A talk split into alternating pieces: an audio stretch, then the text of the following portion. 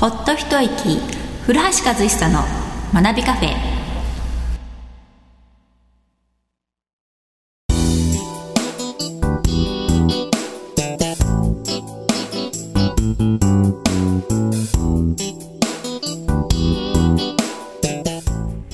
こんにちは、ナナです。この番組は株式会社学び研究所の塾長古橋さんとお届けする番組です。ほっと一息古橋和久の学びカフェ。今回は第97回をお届けします。古橋さん、今日もよろしくお願いします。はい、よろしくお願いします。はい。あのあのー レゴってあるじゃないですか。レゴはい。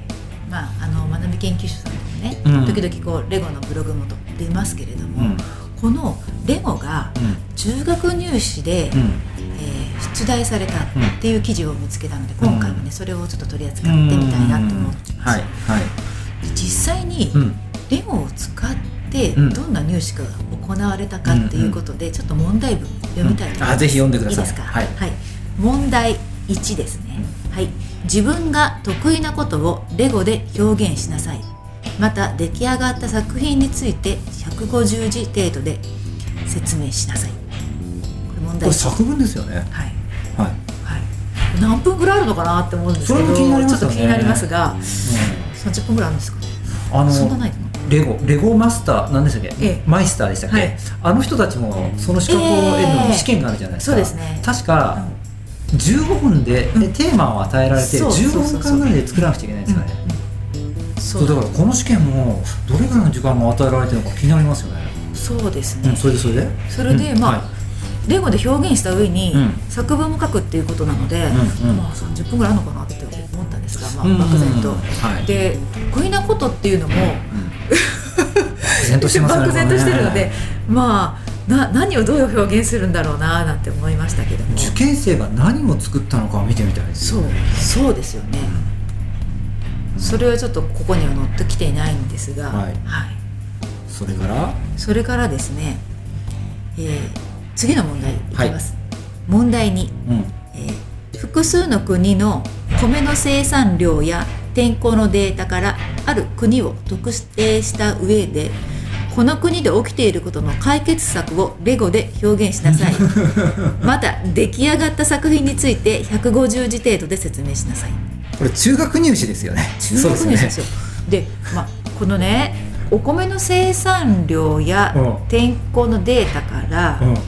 まあ、日本でもいいじゃないですか、うん。ね、それでこの起きていることの解決策なのでこういった状況が起きてますよの表現じゃなくてそこからどういったことをすれば解決につながるかっていうことをレゴで表現しなくちゃいけないので、うん。これはちょっとこうぐらい上じゃないですかね上ですよね。はすごいな。これもまたい、さっきと同様、は。い。うん。受験生が何を作ったのか見てみたい。で見てみたい、はい、うーんまあ、こういったところからも学校さんがレゴブロックを取り上げてきたっていうはいところ、はいこう学校側がレゴのこう効力を認めてるっていうのがよくわかりますよね。あのー社会に目を向けても、はい。大きな企業さん NTT とか楽天さんとかがうん。新人研修なんかでレゴブロック使ったもの、うん。えー与えられた時間内で与えられたブロック使っていかにその時間内に高く高い高い建物を作れるかとか、はい。いろいろあったりしますけども、はいもう社会も学校も、えーレゴブロックの効果を認めてるんですよ。ですね。これあの普段、ん。こうレゴブロックで遊んでこなかった子が、うん。この問題に出くわしたらどうなんですかね。ブロックで遊んだ経験が少ない子たちっていうのは最初の一歩がなかなか踏み出せないでしょうね。組み立てられない、まず手が動かない感じですかね。はい、昔よ、ね、小さい子向けの積み木教室やったことありますけども、あええあの時の積み木体験の少ない子たち、はい。まあ、積めないんですよね。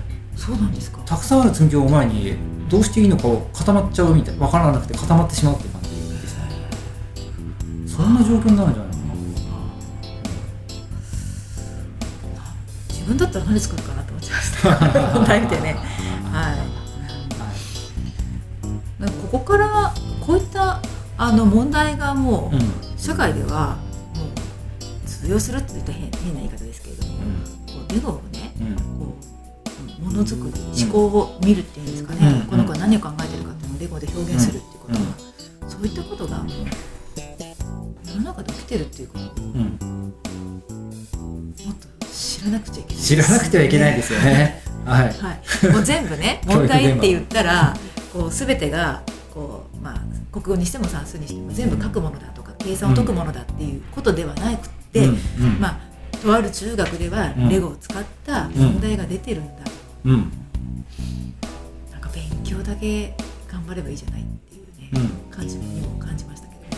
思い出したんですか？レゴを使って数学を指導している中学校高校もありますよね、ええ。はい高校でしたっけ？ちょっとここは私は忘れちゃいました、神戸だからこれ、うんうん。はいねあの話も聞いたことありますが面白かったですね。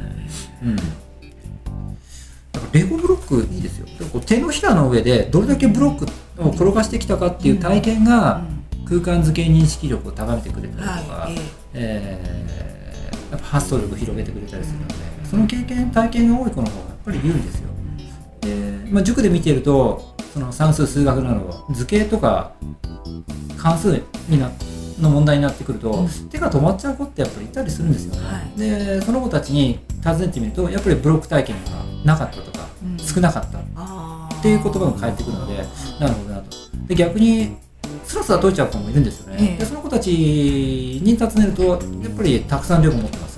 なんか自慢話になっちゃったんで すけどそれぐらいをたくさん持ってたりするのでえそのところからもやっぱり見えてくるものありますよね、えうん。やっぱりでも小さいうちからね触れられるものならうん。触れさせてあげといた方がいいですよね、そうですよ。したらね、レゴブロックいいですよ。まだお子さんがね小さいうちのご家庭ならばもうレゴブロック大推薦しますけどね。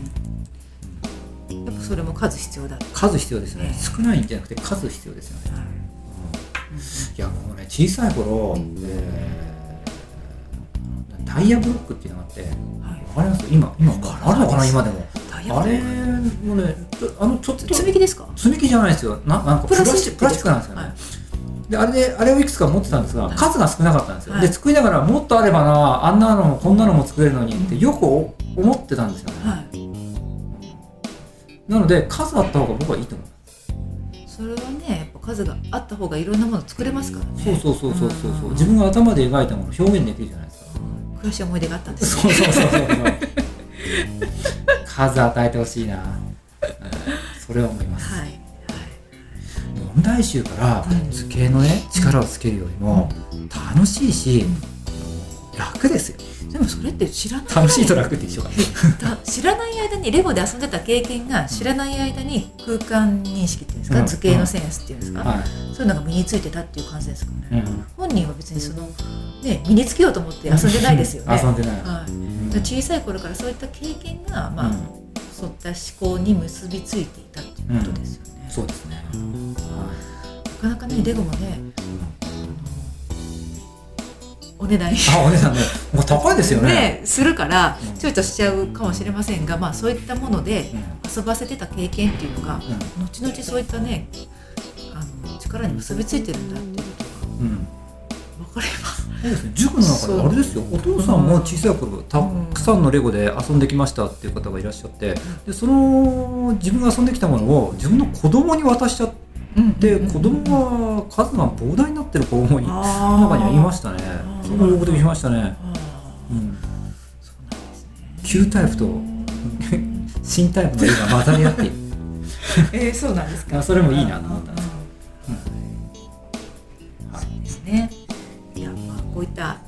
を読みまして、うん。まあ、改めてレゴの凄さみたいなものをうんうん。感じましたよね、ですよね。あとあれですねやっぱり世の中が求めてることがそれで何が表現できますか？あなた何考えていますか？レゴを使って表現してください。うん。あなたらしさみたいなのをこう求めようとしてるところも伝わってきますよね。そうですね。ね。みんなと一緒ではないですもんねその時代は今終わった。ねはい。うん。あとその個性ですよ。はい。いもう人と同じことはしてはいけない。いけないとは言わないですが、評価されにくくなってきたかな。そんなことも感じますね。感じましたね。はい、どうもありがとうございました。ありがとうございました。はい、えー、学びカフェでは皆様の、えー、番組への質問感想取り上げてほしいテーマなどをお待ちしております。株式会社学び研究所のホームページからポッドキャスト専用のバナーがございますのでこちらへ送ってください。それでは次回も学びカフェでお会いしましょう。ありがとうございました。ありがとうございました。